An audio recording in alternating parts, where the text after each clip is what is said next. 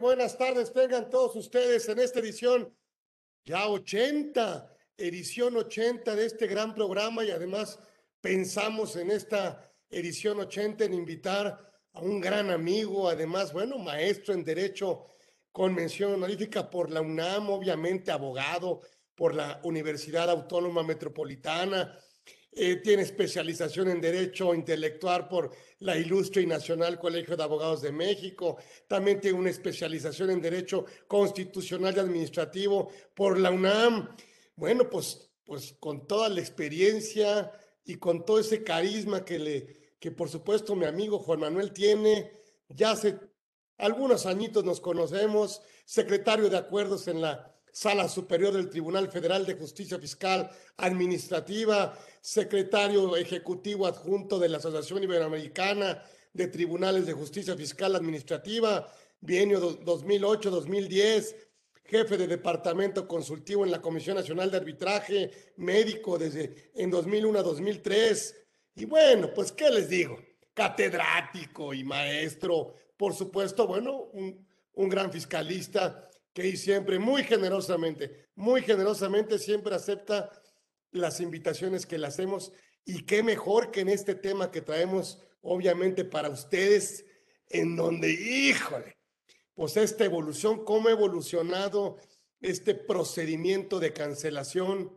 Ahora le quiero preguntar a mi querido amigo Juan Manuel Ángel Sánchez, que está con nosotros. Yo lo he marcado en cuatro etapas pero, pero, pero yo voy a tomar clase porque eh, entiendo hay una etapa de, de, ya nueva de negación, de negación del propio certificado. Por supuesto, hay una, hay una etapa de restricción, hay una etapa de cancelación y yo le he llamado una etapa de renovación. O sea, pudiéramos renovarlo, ¿sí? Entonces yo quisiera que nos platicara él, por supuesto, con toda su experiencia y, el conocimiento que siempre muy generosamente nos aporta aquí en su programa, porque no viene de invitado, viene de anfitrión. Entonces, mi querido Juan Manuel Ángel Sánchez está con nosotros aquí en esta edición 80 de Conversando con Orfe. Mi querido amigo, bienvenido aquí a tu casa. Mi estimado Carlos, ¿cómo estás? Mil gracias, como siempre, por la deferencia al invitarme a este programa, que yo la verdad lo sigo, lo sigo, eh, y cuando puedo formar parte de él dice uno, wow, ¿no? Y codiéndose con, con los eh, invitados que traes, se siente uno, uno, muy bien, ¿no? Y entonces es para mí un verdadero gusto, como siempre, estar aquí, eh, mi estimado Carlitos. Oye, antes de arrancar, no maestro, a ver.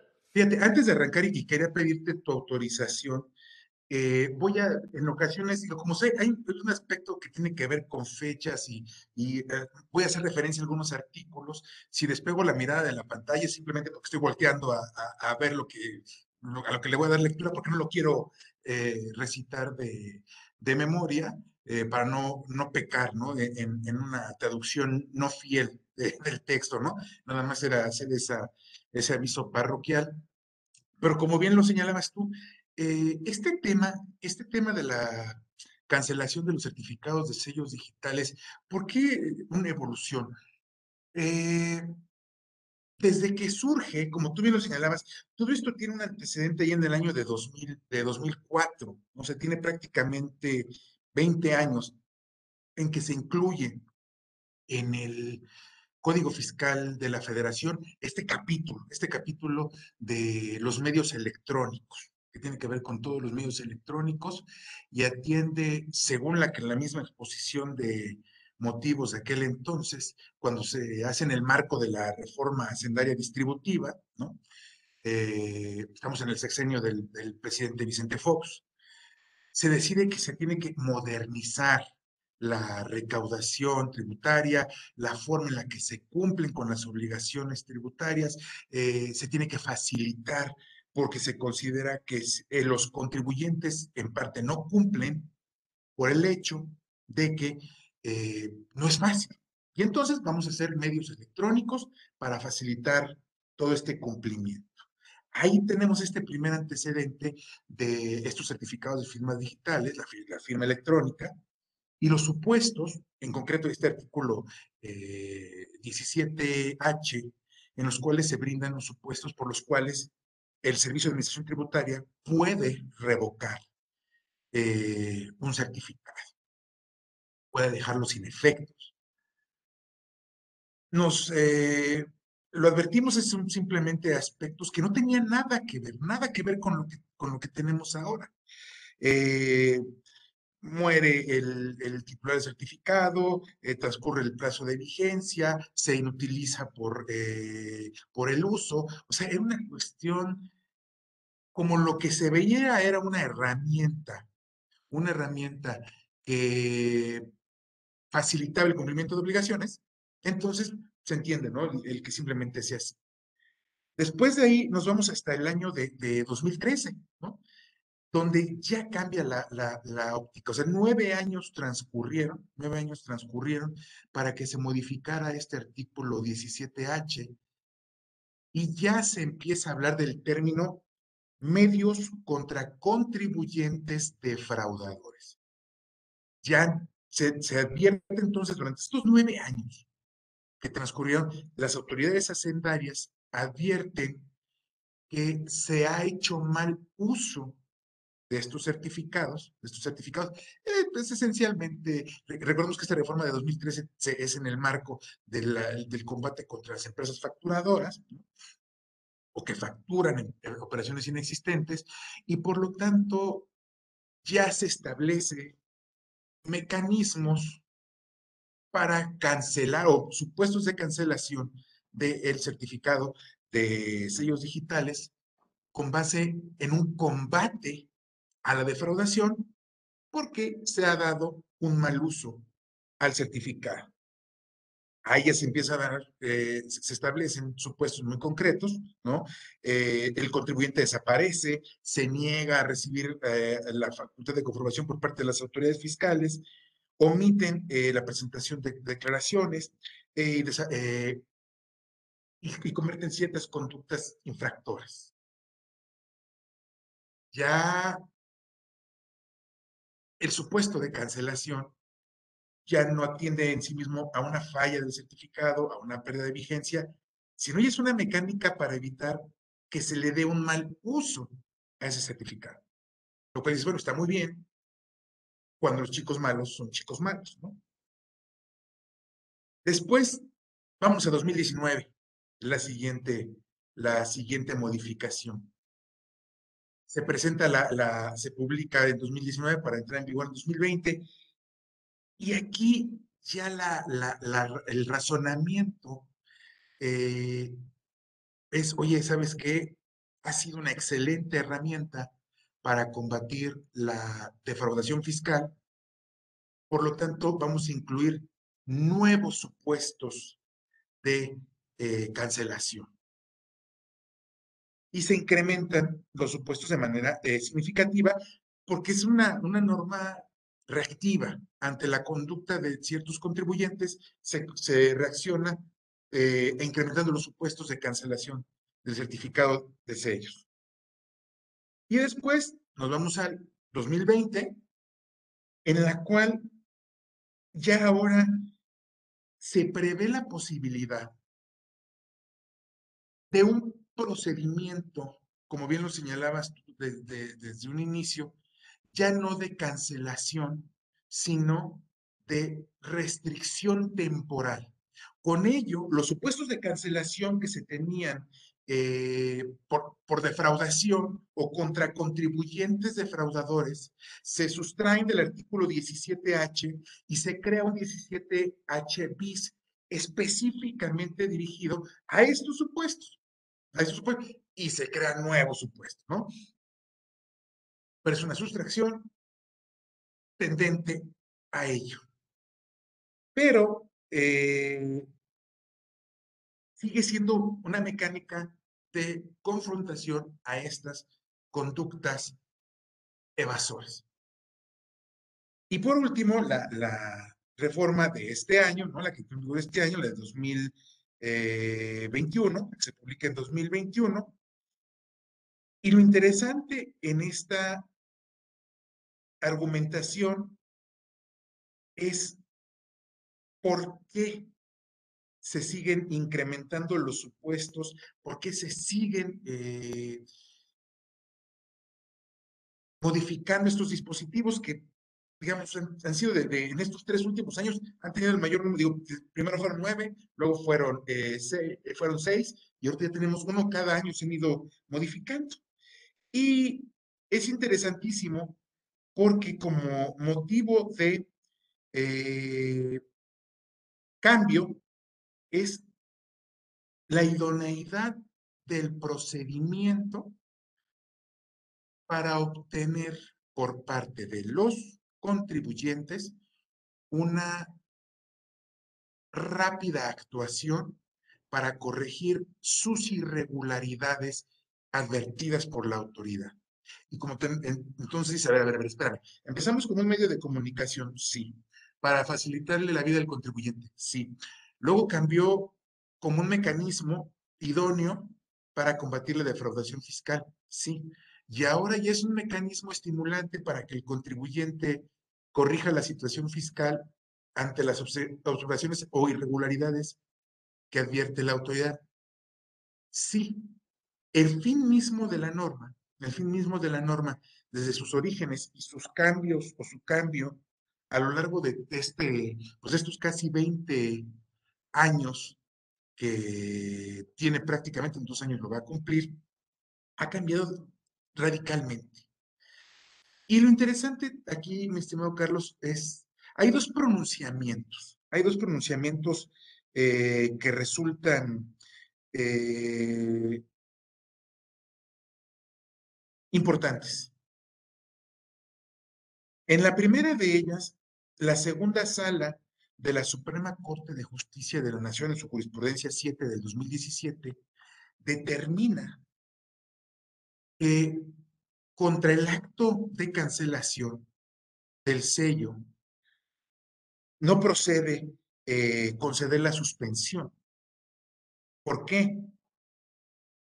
Porque cuando se detecte que el contribuyente ha incurrido en alguna irregularidad que puede entrañar prácticas de ilusión o evasión fiscal, hay una defraudación, pero está bien, efectos y consecuencias de la aplicación del mencionado artículo, así como de las normas generales que los desarrollen, es válido porque estamos combatiendo la ley, por lo tanto no hay suspensión.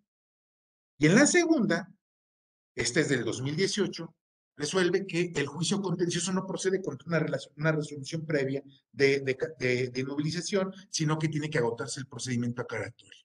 Es decir, es un procedimiento interno y tienes que, tienes que agotarlo para poder ir a defender. Entonces tenemos una norma en la cual surge con un fin, va evolucionando para combate la defraudación fiscal, pero llega a ser ahora hasta eh, tendente a estimular el, fíjense cómo señala, la restricción temporal del, del CSD, del certificado de sello digital, al día de hoy ha resultado ser una medida eficaz para disuadir algunas de las conductas de los contribuyentes que obstaculizan el debido cumplimiento de las obligaciones fiscales. Por lo tanto, con esto estimulas, y desinhibes estas conductas, ¿no? Inhibes, mejor dicho, estas conductas. No, si te vas a defender, no se te va a conceder la suspensión y además tienes que ir a combatir la resolución definitiva. Mientras tanto, el procedimiento administrativo lo tienes que agotar. Entonces te vas a un medio de defensa que no te va a brindar una solución eficaz y efectiva para, para detener la problemática. Y además, eh, no puedes facturar en lo que se resuelve el tema. Eso circunscribe un procedimiento exclusivamente al ámbito de competencia de la autoridad administrativa, que es la que tiene expeditas facultades para levantar esa cancelación o emitir un nuevo certificado, levantar la suspensión provisional o eh, eh, temporal del, uso del sello. No tienes otro medio de defensa, no tienes, mejor dicho, un medio de defensa eficaz, solamente tienes ese procedimiento administrativo. ¿Cuál es el tema? Que de 2009 a 2022, o de 2000, eh, 2019, perdón, en que se publica a este año los supuestos de cancelación se han incrementado impresionantemente, eh, mi estimado Carlos. Y ahora prácticamente puede ser suspendido y posteriormente cancelado tu certificado de sello digital y te vas a encontrar en una posición de imposible satisfacción del interés de la autoridad. Entonces, su evolución ha sido para dotar a la autoridad de una herramienta tremenda. O sea, si yo fuera autoridad, yo diría, oye, ¿sabes qué? Esta herramienta es perfecta. Es perfecta. Ya no se necesita fiscalizar a los contribuyentes, ya no necesitas eso, ya no necesito yo ejercer una facultad de comprobación, que es tardada, es cara y que tiene mayor número de o mayores eh, riesgos de ser cuestionada un órgano de impartición de justicia. Aquí ni siquiera la gente va a quererse ir a impugnar, porque de aquí a que le resuelven o que tenga la razón, pues no factura. Y es verdaderamente preocupante, mi estimado Carlos, porque la redacción, esta evolución también en la inclusión de supuestos, está generada de una manera tan ambigua que es un, es un número significativo. No sé si me permitirías, por ejemplo, hacer referencia exclusivamente a, pareciera ser que los supuestos de defraudación, como lo señala aquí, o de contribuyentes que eh, pretenden no cumplir, están contemplados en el artículo 17H bis, ¿no? Hay dos en el 17H, los de los, eh, eh, los de los EFOS y el de las pérdidas fiscales, ¿no? Pero el grueso lo enviaron a suspensión temporal. Entonces dices, oye, bueno, tengo los supuestos del 17H bis y ya con eso me aprendo sus 11 fracciones y ya la hice. Voy a tratar de cumplir con eso. No. Porque si advertimos, una de las mismas fracciones, que es la fracción novena del artículo 17H bis, refiere a la comisión de cualquier conducta de las consideradas como infractoras previstas en el artículo 79, 81 y 83 de eh, el Código Fiscal eh, de la Federación, que tiene que ver con las obligaciones ante el Registro Federal de Contribuyentes, el domicilio fiscal, la manera en la cual se tiene que llevar la contabilidad y adicionado a ello, las actuaciones de los contribuyentes en una facultad de comprobación. Entonces, no son las 11 supuestos aquí, tenemos estos, más todos los supuestos que están previstos en el artículo 79, 81 y 83 del, código.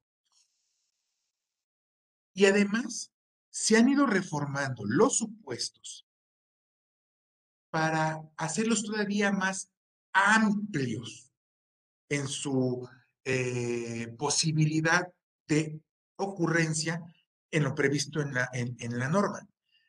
De entrada, se preveía que la autoridad, por regla general, tenía que hacerlo en sus facultades de comprobación. Ah, bueno, se elimina ya también esa situación el ejercicio de sus facultades. ¿Cuáles? Todas. Eh, ¿Cómo se dio cuenta? ¿Quién sabe? Oye, cuando invierta cualquier tipo de diferencia entre los ingresos declarados, los ingresos facturados, el valor de actos y actividad, oye, ¿cómo lo vio? ¿Cómo se percató de ello? Se percató, porque tiene sus bases de datos. Pero, y además, una chulada, que ese es, es, es, ese año, que eso no, Ay, Santa Madre del Creador. Se modifica también la norma y se dice, oye, ¿sabes qué? La, la, empresa puede ser que no tenga problemas. Pero si la autoridad se percata que uno de los socios de la empresa tiene problemas, de los previstos en esta norma, entonces puede repercutir a la empresa y nos remite al artículo 69. Es una belleza. Dice, mira, si el socio incurre, el socio o accionista, que puede ser dos personas física o moral, incurre en una, en, una eh, de los supuestos de las fracciones del artículo 69, también es supuesto para que en su momento les, o sea, le suspenden el sello a la, a la contribuyente y si no queda la entera satisfacción de la autoridad, pues simplemente no, no, no se le eh, levanta y se convierte en una cancelación ya eh, como tal. Y nos vamos al 69.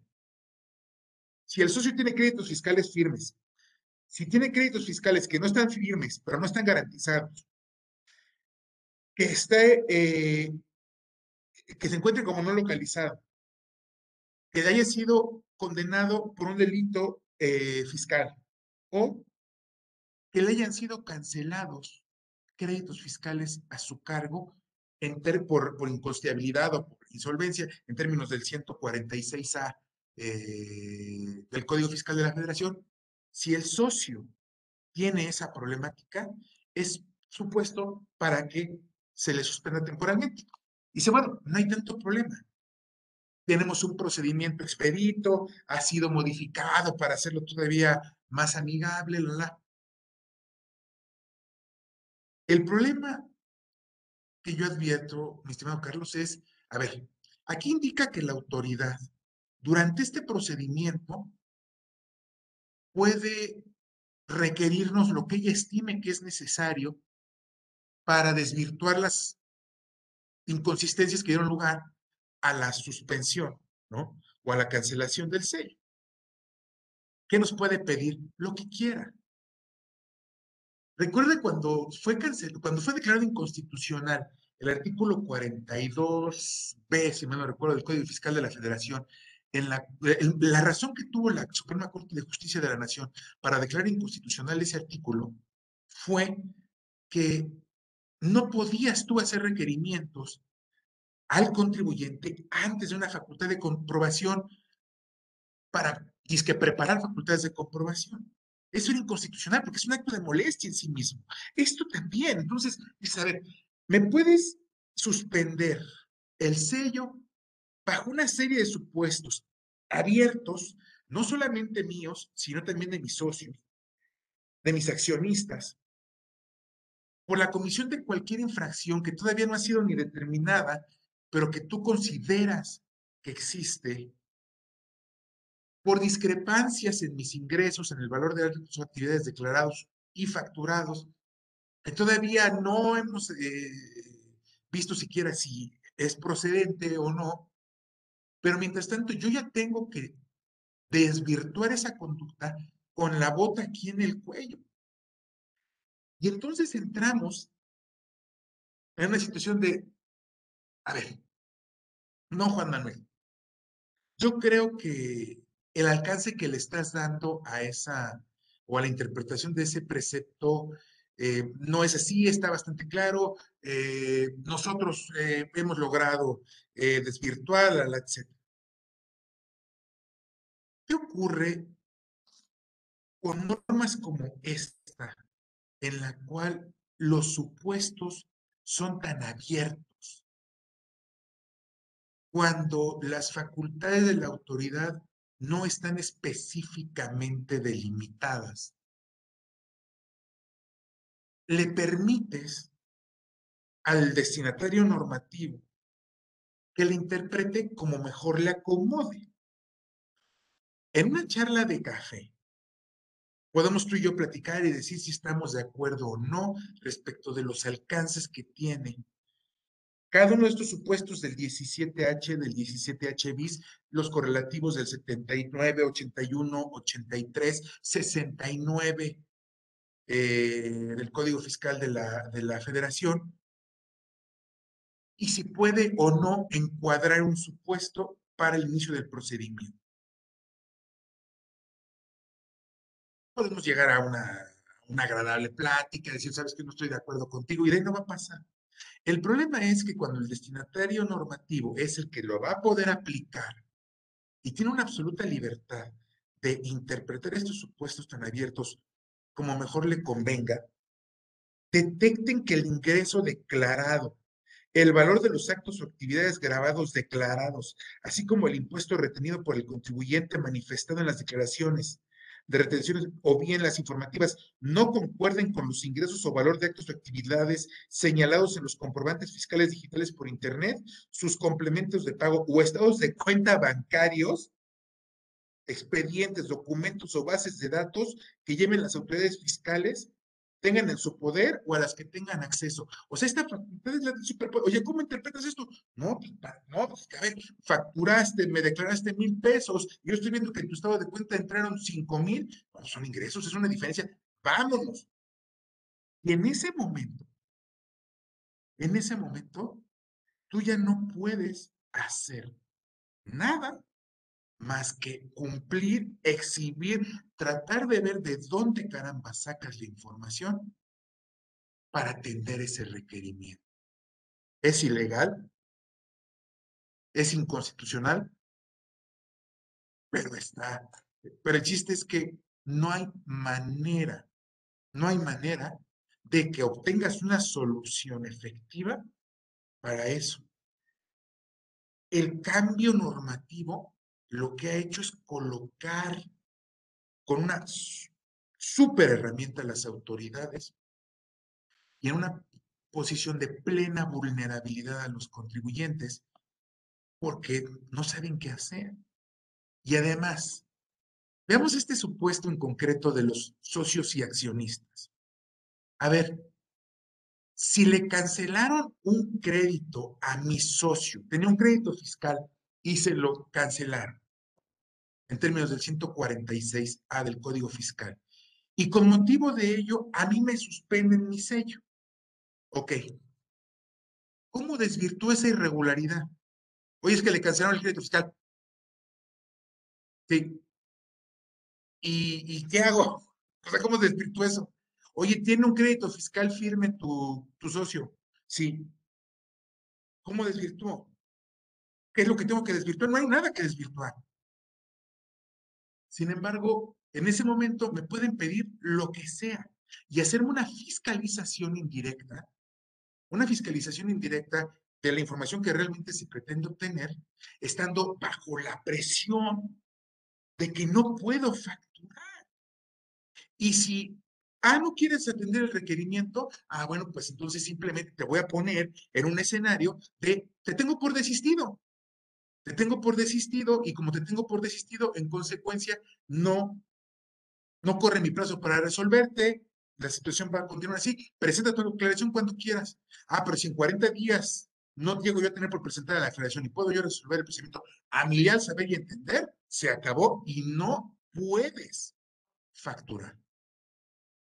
Entonces es una evolución gravísima, mi estimado.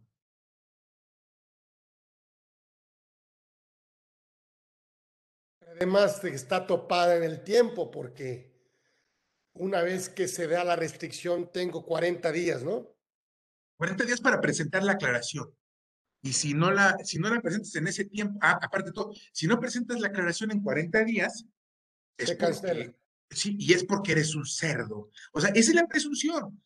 Ahora, porque no es lógico, no es lógico, ¿verdad? ¿Quién es usando juicio? No va a venir a presentar la aclaración. Ok. Sin embargo, tú mismo eh, eh, debes de haber tenido la experiencia alguna vez, debes de haber visto los problemas que se tienen con las devoluciones.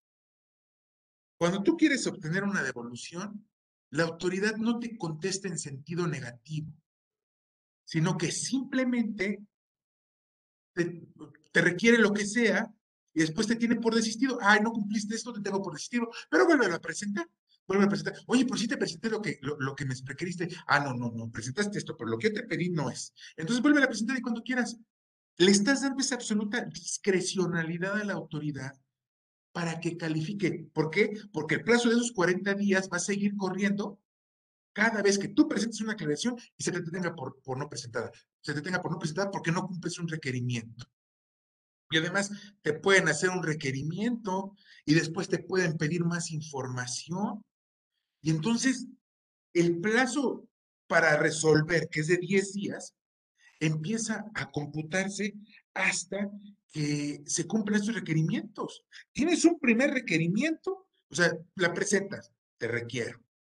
Si del análisis a los datos, información o documentación presentada por el contribuyente eh, resulta necesario que la autoridad realice alguna diligencia o desahogue algún procedimiento para estar en actitud de resolver la solicitud de aclaración, la autoridad deberá informar la circunstancia por buzón dentro de los cinco días y tendrás que cumplirlo ¿Cuál diligencia? No, es que son muchísimos los documentos que se tienen que analizar. Tengo que ir a tus instalaciones, tengo que pedir esta otra información.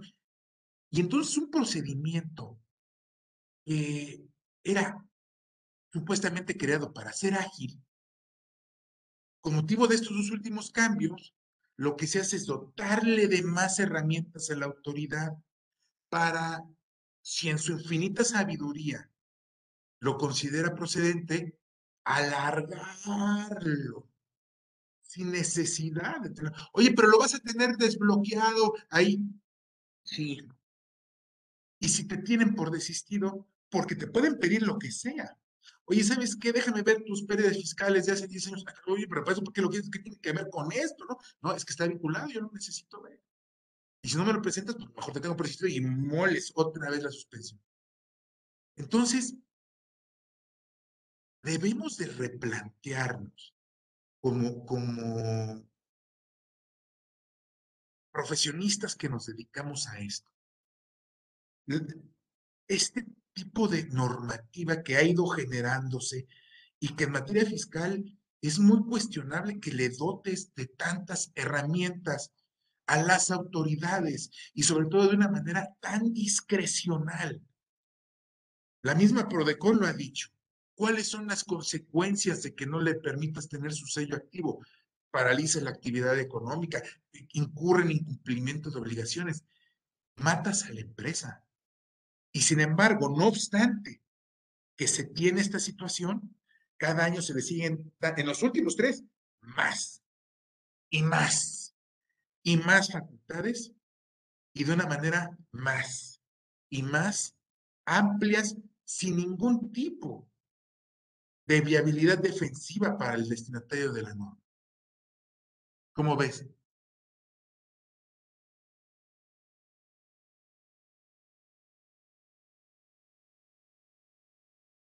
Bueno, voy a hablar de otra cosa. no, pero fíjate, fíjate, mi estimado Carlos. Si contrastamos el, el supuesto con el artículo 16 constitucional, advertimos que la argumentación de justificativa para la necesidad de esta norma implicaría tanto que el combate a la defraudación fiscal se encuentra por encima de estos derechos fundamentales de legalidad o que tienen que ser reconfigurados de una manera diferente, conceptualizados de una manera diferente, porque bajo el argumento de la necesidad de combatir la defraudación fiscal, se están incurriendo en estos excesos que han sido convalidados por, los, por el Poder Judicial de la, de la Federación en su momento. Y el problema es que no puedes darle tanto poder a la, a la autoridad. Primero, creas esto como un mecanismo de simplificación. Ahora ya no es un mecanismo de simplificación, es un mecanismo de combate frontal a la defraudación, misma que no está aprobada, no está defendida, no está eh, tratándose de desvirtuar. Y además, quien en su caso va a poder revisar esto es el mismo, es juez y parte. Porque eso no, no va a salir de la esfera administrativa. ¿Cómo ves? Oye, perdón por la vulgaridad, pero pues te tienen agarrado de los comprobantes, de los certificados con sello digital. O sea, dice la autoridad, ya prácticamente tú, tú acércate a mí. O sea, porque... Acércate a mí y cumple con lo que a mí me, me venga en gana eh, solicitarte, lo que yo quiera. Oye, pero es que esa información no tiene nada que ver con el asunto. Para mí sí tiene que ver. Para mí sí tiene que ver. O sea, yo lo necesito y si no, si no lo exhibes, pues entonces voy a considerar que no cumpliste el requerimiento, que no estás queriendo cumplir y por lo tanto te tengo por desistido. Vuelve a presentarla, vuelve a presentarla. Cuando la tengas, lo presentas. O si no, mira, te lo cancelo y vete a defender. Y ya, a lo mejor yo me estoy equivocando. Vete a defender y que el tribunal es el que resuelva. Cuando te encuentras con esa posición y el argumento es eh, eh, eh, que, que, se tiene es, es que mucha gente, muchos contribuyentes son unos, unos tales por cuales se han hecho esto y por eso no se han orillado. Entonces, bajo un argumento de necesidad de justicia fiscal por estos contribuyentes, ahora ya estamos en un momento en que ya no necesita la autoridad ni siquiera fiscalizarnos.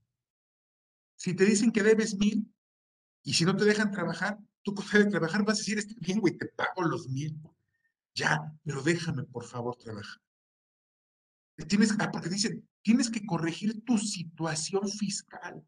Si ya hay una resolución definitiva, la única manera, una, situación, resolución definitiva de fondo, la única manera de que pase esto es corrige tu situación fiscal, que se corrija la situación fiscal. Y entonces te pones a pensar, y si, si yo fuera autoridad y me la quiero así súper jalar, a ver, este güey tiene este socio que no ha pagado su crédito fiscal y me tiene en juicios, y novelízale la cuenta. Y digo, bájale el sello temporalmente.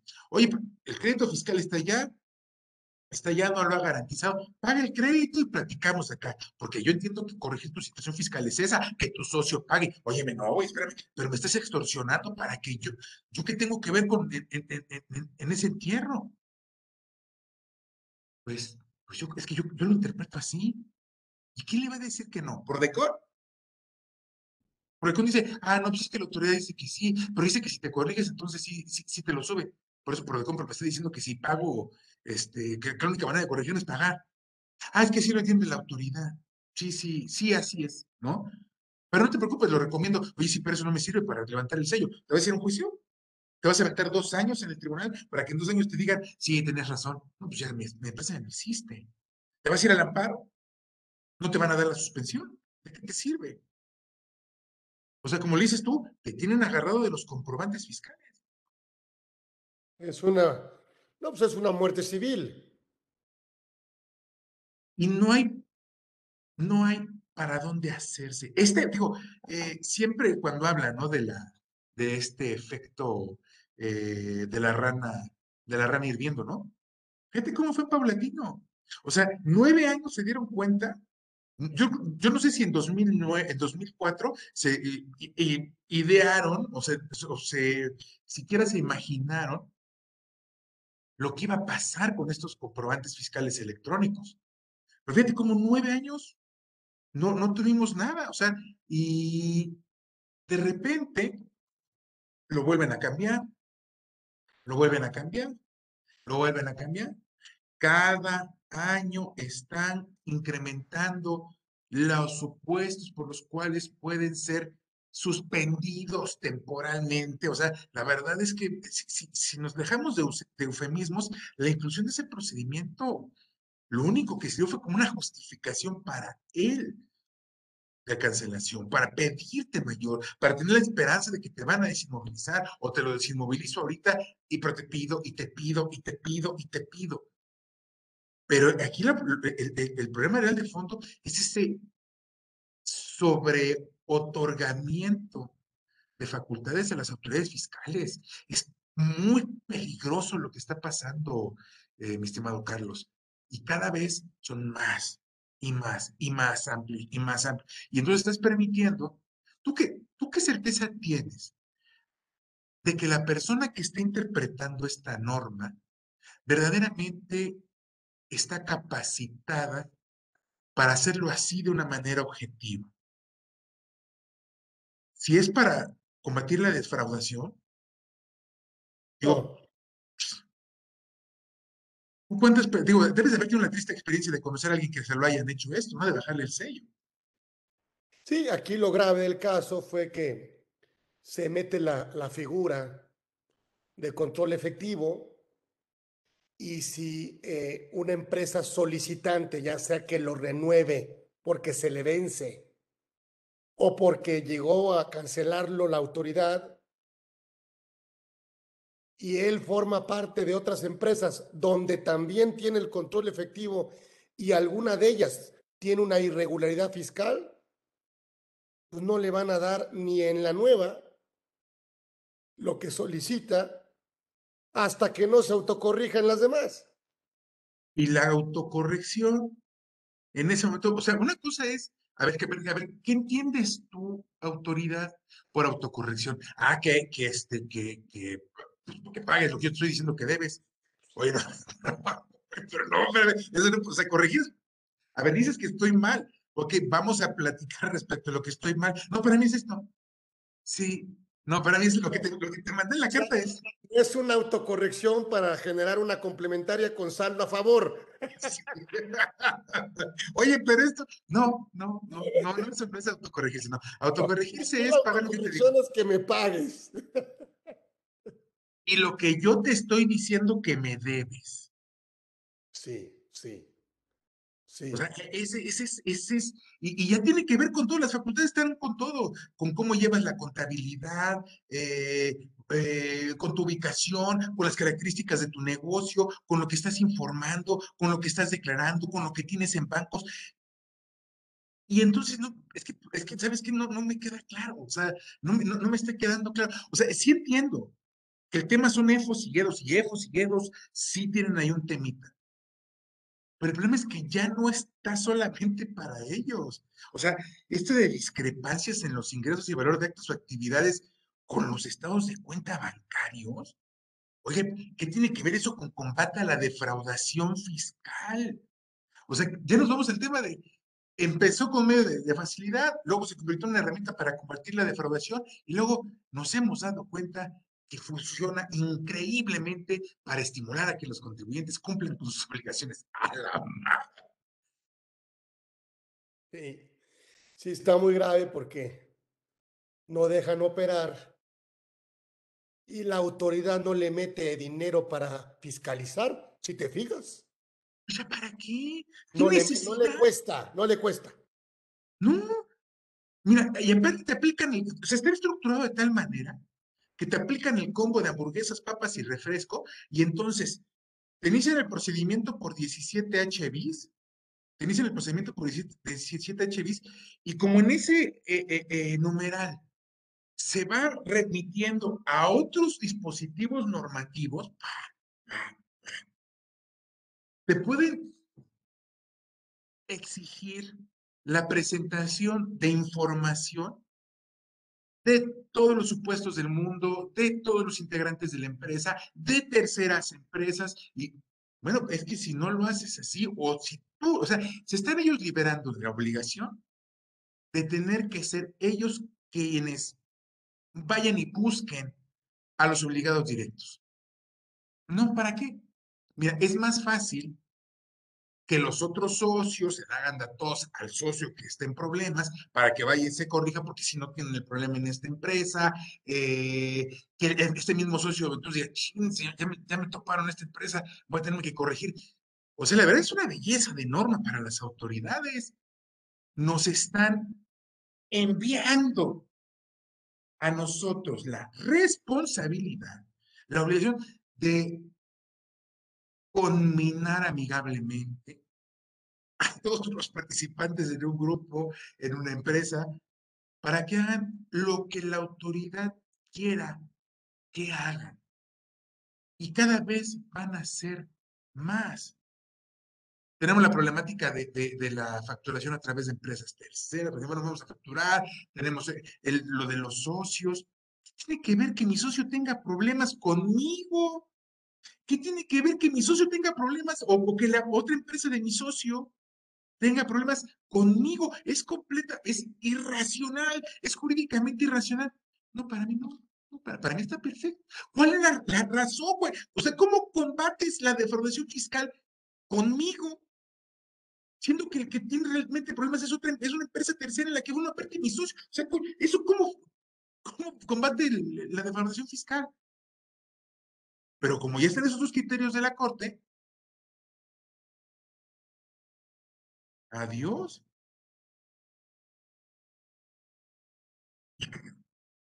Y vendrán cosas peores.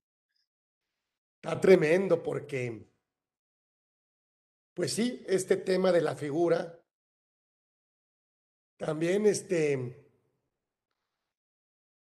eh, lo que está también muy grave es que, bueno, quiero, quiero entenderlo, quiero entenderlo. Quiero, ponte en los zapatos, como dicen. cuando un tercero factura por otra empresa que no tiene el certificado. Automáticamente, al no tener elementos de existencia fiscal, lo mandan al 69B a que desvirtúe la presunción de inexistencia fiscal, que obviamente no va a poder desvirtuar porque, porque ella no fue la que llevó a cabo el acto jurídico. ¿Sí? Y luego, y luego se van con el edo presunto. Vamos a suponer que se convierte en un EFO definitivo. El tercero que factura por el que perdió el certificado. Y es muy común que le puedas tú pedir en un mandato a lo mejor de cobro o de a una empresa, oye, atiende al cliente, factúrale por mí porque tengo un contrato que tengo que cumplir. Y entonces ahí el, el, el, el EDO, el EDO presunto, que es tu cliente, tiene 30 días para presentar o para probar elementos materiales de materialidad. Pero si no lo hacen esos 30 días, también pierde el certificado. Fíjate, pierde el certificado con una restricción, pero además le cuesta el 55% de sanción de cada comprobante que no desvirtuó. Es lo que no quiere. Tu cliente, o sea, están, se supone, oye, no te, no te juntes con la, se te pasan, o sea, o eso pasa cuando un tercero factura por ti. Entonces, hay que decirle a todos los que nos escuchan, cuidado con esas decisiones que el empresario muy comúnmente, ahora sí que decide, para no perder un contrato y le pide a una empresa de él que facture a su cliente. Mm. Automáticamente la puede llevar a, hacer una EFO definitiva, pero además al cliente lo puede llevar a hacer un EDO con una sanción del 55% de cada factura que no materializó. ¿Cuál es el fondo? O sea, dices, a ver, necesito, a ver, es que yo necesito trabajar. Y entonces empiezan a, se empiezan a imaginar soluciones porque dices, güey, no puedo yo parar esto. O sea, no hay manera de convencerlos. ¿Cómo le hago? ¿Cómo le hago? ¿Cómo le hago? Cobranza delegada. ¿Sabes qué? Tú nada más vas a cobrar. O sea, lo que vas a hacer es, cobrar. No, a ver, espérame. No, no, no, no, no. Eso está mal. No porque la cobranza eh, delegada sea o no prohibida, esté. No. Lo que yo quiero es que tú hagas lo que yo te estoy pidiendo que hagas y que me demuestres lo que yo te estoy diciendo. No te estoy diciendo que busques alternativas, no te estoy pidiendo que busques soluciones este, diversas a que hagas lo que yo quiero que hagas. Por lo tanto, si estás tú buscando soluciones alternas a cumplir como yo te estoy pidiendo, entonces voy a buscar, esa es una. Pero si a otro se, se les ocurre otra, ¿no? De, bueno, entonces voy a, se me ocurre perengana, ah, cuando la advierte la autoridad, la va a prohibir y va a poner consecuencias desproporcionadas, económicamente desproporcionadas a la conducta cometida. Porque lo que no quiero es que hagas eso, lo que quiero es que cumplas con lo que te estoy pidiendo. No le des la vuelta. Si lo haces, las consecuencias van a ser tremendas, porque se puede buscar una razón. ¿Sabes que Sí, vamos a justificarlo como que es una época de. El fondo es lo otro. No, no, no, no. no vas a corregirte como yo te estoy diciendo que te corrijas. Ese es el fondo. Ese es el fondo, hacer lo que ellos quieren que hagamos cuando ellos quieren que lo hagamos. Sí, a través de, a través de presunciones.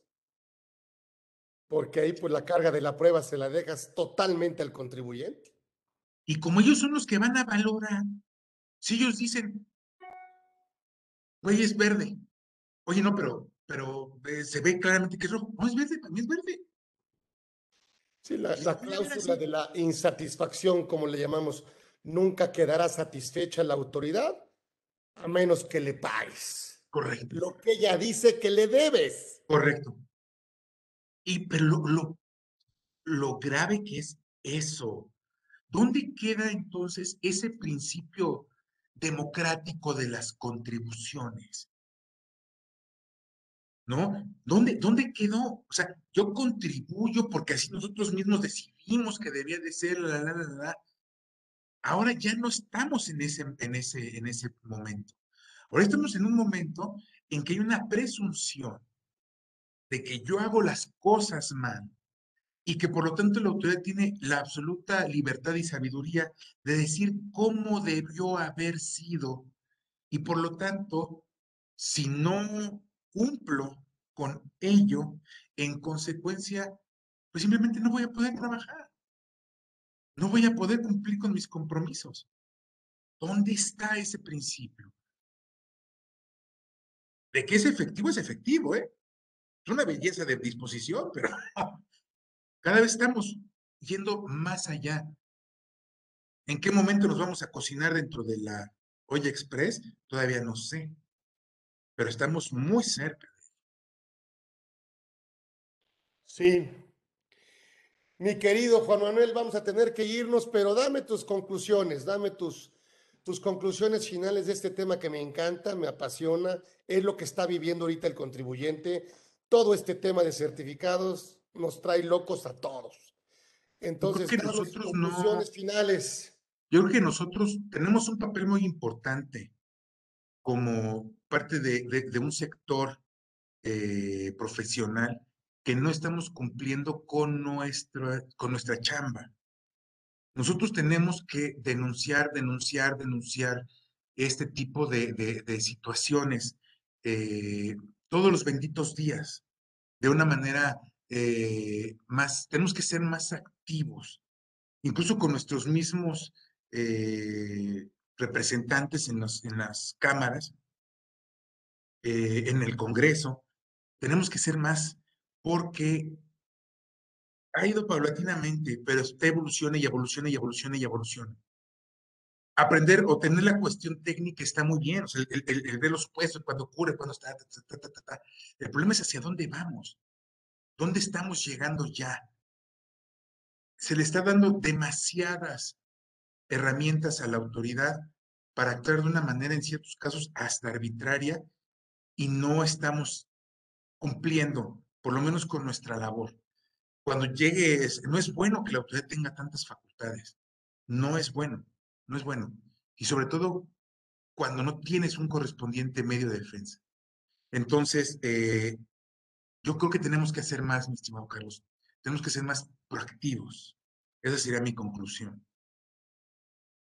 Bueno, pues le vamos a dar un gran reconocimiento, aunque sea virtual. Bueno, por supuesto, el reconocimiento lo tiene, es su firma, eh, es nuestro amigo, miembro, por supuesto, de toda esta comunidad Orfe, el querido maestro Juan Manuel Ángel Sánchez. Aquí está un, un pequeño reconocimiento por tu generosa, obviamente, y talentosa participación el día de hoy, que siempre me encanta, la verdad, siempre me encanta escucharte. Hacemos buenos buenos temas y, seguiremos, si tú nos lo permites, seguir invitándote, seguir invitándote aquí a tu casa. Y bueno, pues nos despedimos, obviamente, en esta edición 80 con el maestro Juan Manuel Ángel Sánchez, que estuvo con nosotros aquí en Conversando con Orfe, con todo nuestro agradecimiento y con todo nuestro cariño. Nos vemos entonces y nos vemos próximo miércoles, ya saben, a la una, de una a dos, todos los miércoles, no nos vamos a parar, vamos a seguir hasta que Dios nos lo permita. Y así que, y bueno, y seguiremos, por supuesto, hablando de temas interesantes y de, y seguiremos invitando a los grandes fiscalistas de este país. Gracias, mi querido hermano. Un abrazo. Gracias a ustedes. Gracias a ti. Chao, gracias. Nos vemos Placer. próximo miércoles aquí en Conversando con Orfe. Juan Manuel Ángel Sánchez estuvo con nosotros. Gracias. Gracias.